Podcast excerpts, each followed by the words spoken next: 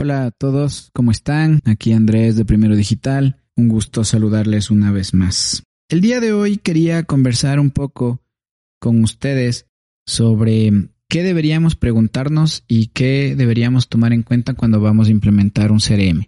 Hemos hablado algunas veces de ciertos aspectos que debemos tomar en cuenta, los beneficios y también hemos topado algunos temas de los cuales deberíamos considerar antes de comenzar a utilizarlo. Pero en este caso quiero profundizar un poquito más, pero al mismo tiempo ser bastante conciso en algunas cosas. Voy a tratar de resumirlo. Todos estos aspectos que vamos a hablar se pueden profundizar y obviamente si quieren hacerlo, pues lo pueden dejar en los comentarios o pueden escribirnos a nosotros para que podamos profundizar un poco más en este tema en específico. Hemos venido ya desde el anterior año implementando algunos CRMs para algunas empresas y este año también ya empezamos con la implementación de algunas empresas, ¿no? Que van desde aspectos de conectar un call center en específico hasta tener una atención postventa como tal, hacer automatizaciones y todo.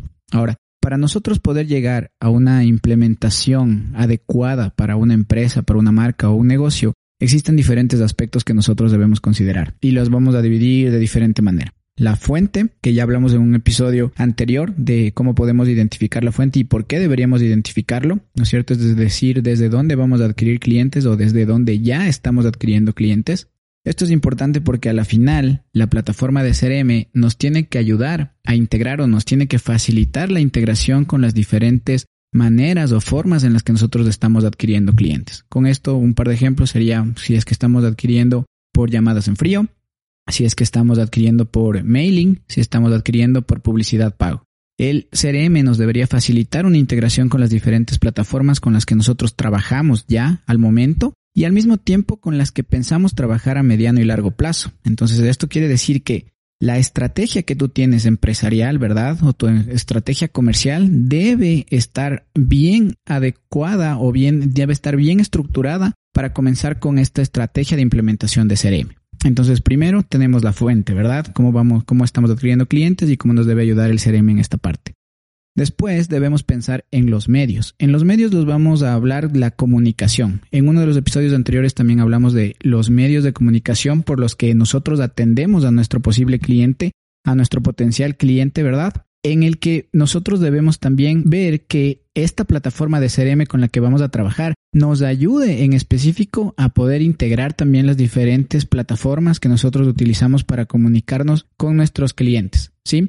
En este caso es importante porque nosotros usualmente en Latinoamérica más estamos utilizando muchísimo WhatsApp y bueno, también varios países de otras partes, ¿verdad? Utilizamos WhatsApp y deberíamos ver si es que nuestro CRM nos permite integrar esta herramienta de comunicación que tenemos externa, es decir, con el potencial cliente. Entonces es importante saberlo. Asimismo, si utilizamos llamadas, si utilizamos otras plataformas de redes sociales para comunicarnos que nos ayuden a integrar. La plataforma de CRM tiene que acoplarse, más nosotros no debemos acoplarnos a la plataforma de CRM porque tenemos una cantidad de plataformas de CRM que nos pueden ayudar en este tipo de integraciones y a que aparte de eso pues las podemos utilizar. Algunas de esas son personalizadas para distintos tipos de negocio, pero es importante, los medios de comunicación. En la parte de medios de comunicación, nosotros también tenemos que considerar los medios de comunicación o las plataformas con las que nos comunicamos internamente, es decir, con nuestro equipo de trabajo. Eso también lo hablamos en un episodio aparte en donde vemos cómo deberíamos comunicarnos, cómo podríamos mejorar la comunicación y de esa manera poder elegir también las plataformas con las que nuestro equipo internamente se puede comunicar. Entonces es importante esto, ¿no es cierto?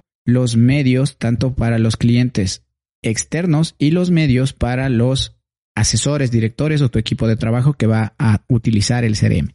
Entonces esto de aquí es muy importante, estos dos aspectos ya los habíamos hablado y ahora vamos a hablar sobre el proceso comercial. En el proceso comercial lo vamos a dividir en dos.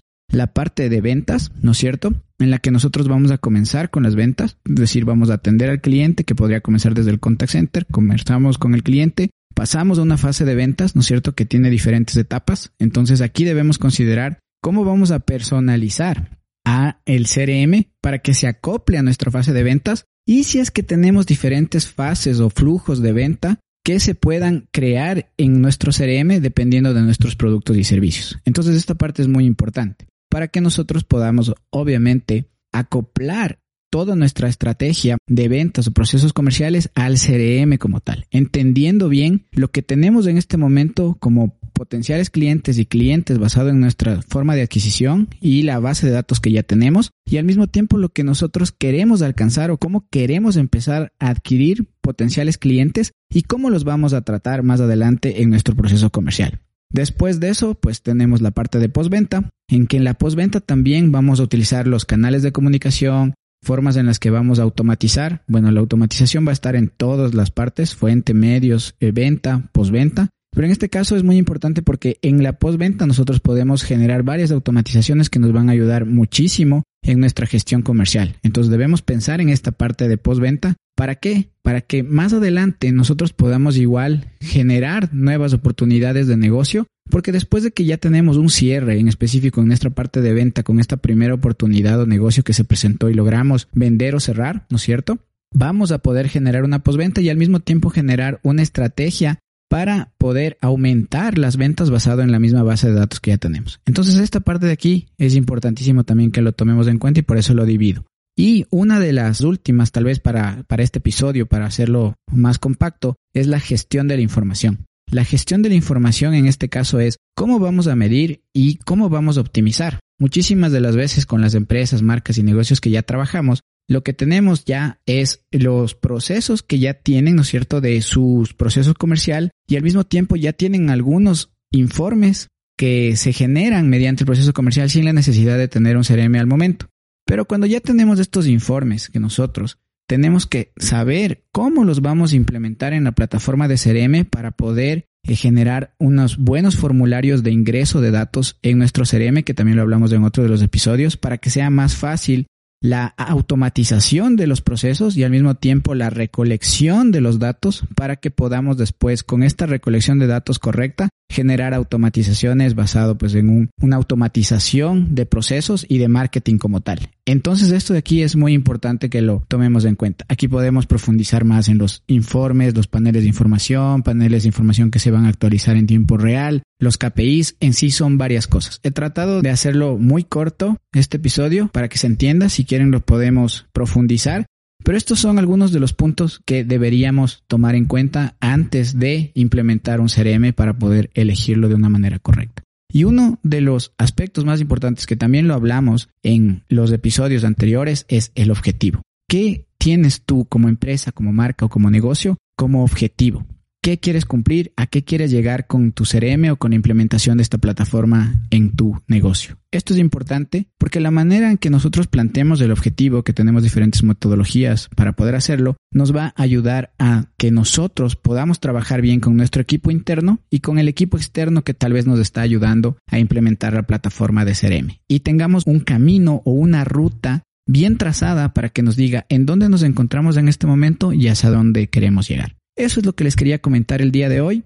Recuerden que estamos en las diferentes redes sociales como Facebook, Instagram y LinkedIn como Primero Digital S y nuestra página web es primero.digital. Recuerden activar las notificaciones en Spotify para que les lleguen cada vez que subimos un nuevo episodio. Eso es todo por hoy. Muchísimas gracias por escucharnos.